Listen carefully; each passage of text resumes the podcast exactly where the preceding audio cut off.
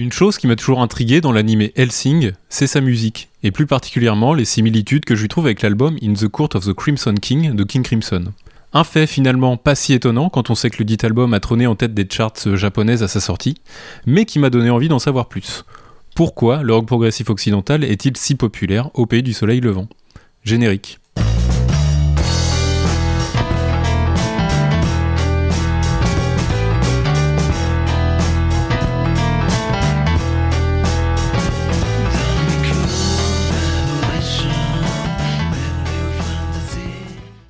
Avant de poursuivre, faisons une mise en contexte pour ceux qui ne connaissent ni Helsing ni King Crimson. King Crimson est un groupe de rock progressif britannique, pour ne pas dire le groupe de rock progressif, puisque leur album In the Court of the Crimson King, sorti en 1969, est fondateur du mouvement prog rock, un disque qui se hissera numéro 1 des classements japonais devant Abbey Road, des Beatles, rien que ça. Personnellement, c'est un album avec lequel j'ai grandi, au point d'en avoir volé le vinyle à ma maman quand j'avais 15 ou 16 ans, pour ne jamais le lui rendre. Il est aujourd'hui fièrement affiché au-dessus de ma discothèque tant je l'aime d'amour. Autant vous dire que quand j'ai vu qu'un certain Kenny West avait massacré 21st Century Schizoid Man pour nous vendre du parfum, ça m'a fait mal au cul. Quant à Helsing, c'est une série d'animation japonaise de 13 épisodes, sortie en 2001, narrant l'histoire de l'organisation Helsing, chargée d'exterminer les vampires, et ayant à ses ordres un vampire extrêmement puissant du nom de Alucard. C'est une série que ma frangine plus âgée m'a fait découvrir quand j'avais 15 ou 16 ans également. La série se distingue selon moi par son panel de personnages charismatiques, et par ce qui nous intéresse aujourd'hui, sa bande originale de grande qualité, composée par Yasushi Ishii, et sans déconner, ça défonce, je me souviens qu'à l'époque ça tournait en boucle à la maison.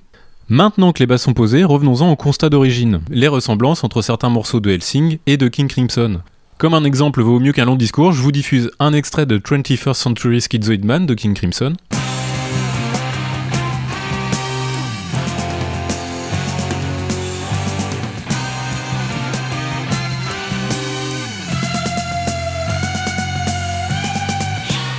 Et maintenant, un extrait de Certain Victory Lotus Sutra Tune, désolé pour mon accent, de Yasushi Ishii.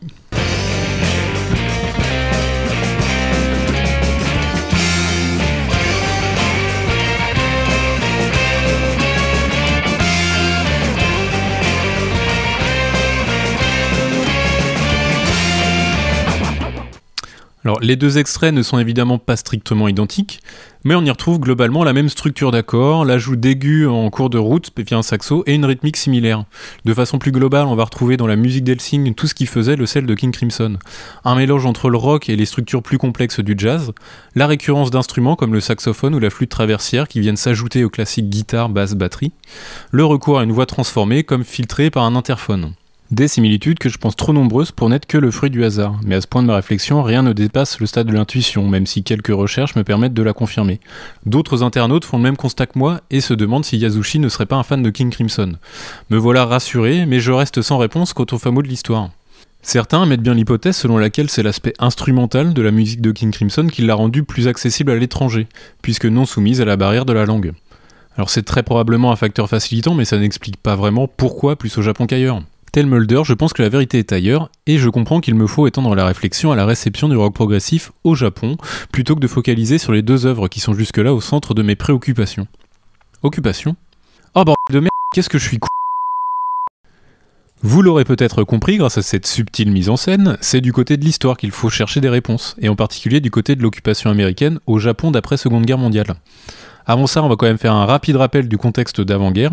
Alors pas d'inquiétude, je vais pas vous faire un cours sur la politique expansionniste du Japon des années 1900. Ce qui nous intéresse, c'est toujours la musique, et en l'occurrence la culture de la reprise. En gros, ce qu'il faut savoir, c'est qu'au Japon, certains artistes ont depuis longtemps pour habitude de reprendre des morceaux occidentaux en y accolant des paroles en japonais.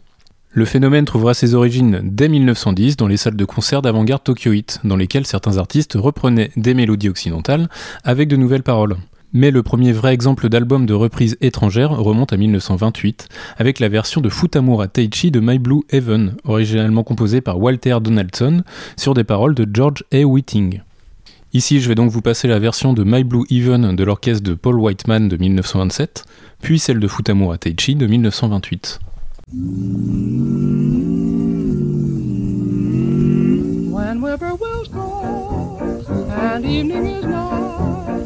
I hurry to my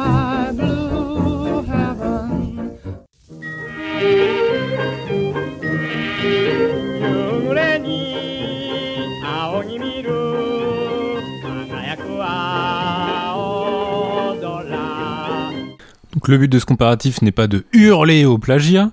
Le morceau a après tout été repris entre autres par Gene Austin, Frank Sinatra, Django Reinhardt, Fats Domino, les Platers ou encore les Smashing Pumpkins. L'intérêt est de vous montrer que la musique occidentale avait déjà sa place, bien que marginale, au sein de la culture nippone d'avant-guerre. Par contre, fait intéressant, on n'est qu'à une forme de reprise qui préserve le traditionnalisme dans l'instrumentation, et la traduction des textes est quelque peu approximative, les traducteurs laissant le bénéfice à la sonorité des mots plus qu'à leur sens. Puis viennent la Seconde Guerre mondiale, les défaites allemandes et japonaises, suivies de la mise sous tutelle américaine du Japon jusqu'en 1952, une occupation qui prendra presque la forme d'une cohabitation tant elle semble pacifique. Certains observateurs extérieurs iront jusqu'à qualifier les Japonais d'occupés modèles, ces derniers appliquant le Bushido, leur imposant la soumission aux vainqueurs. Du côté américain, c'est le général MacArthur qui prendra la tête des opérations d'occupation. Ayant déjà vécu à Tokyo lorsqu'il avait 24 ans, il est familier des us et coutumes locales. Il convaincra ses supérieurs de préserver la figure de l'empereur et imposera un règlement strict à ses soldats. Bref, tout est fait pour traiter les habitants avec respect. MacArthur ira jusqu'à organiser un meilleur accès aux soins et à l'alimentation qui avait fait défaut pendant la guerre. Et c'est dans ce contexte relativement apaisé que les Japonais seront exposés aux productions musicales américaines largement diffusées à la radio, et donc au jazz et au rock and roll. Souvenez-vous, les deux styles dont se revendique King Crimson et le rock progressif en général. Petit à petit, dans les années 60, la jeunesse japonaise fonde des groupes inspirés des Beatles, Led Zepp, etc., mélangés à leurs propres influences culturelles.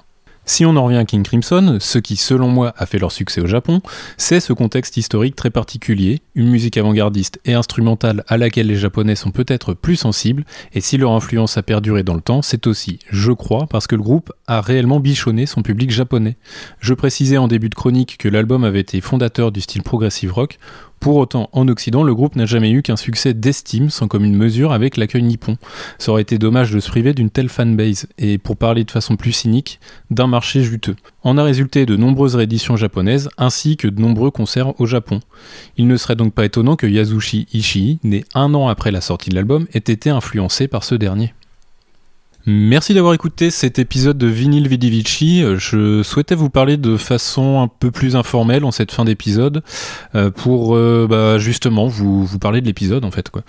Euh, il faut savoir que je suis vraiment parti de mon petit constat sur les similitudes entre Helsing et King Crimson et puis l'épisode est un tout petit peu parti en couille euh, pour la simple et bonne raison qu'à chaque fois que je grattais une couche, j'en découvrais une, nouvelle, donc j'intégrais les informations au fur et à mesure. Euh, et pour le coup, ça a été un épisode super cool à écrire, à enregistrer pour moi parce que j'ai appris plein de trucs. Euh, et donc j'espère que ça aurait été cool pour vous aussi à écouter. Voilà, c'est tout pour moi. Ciao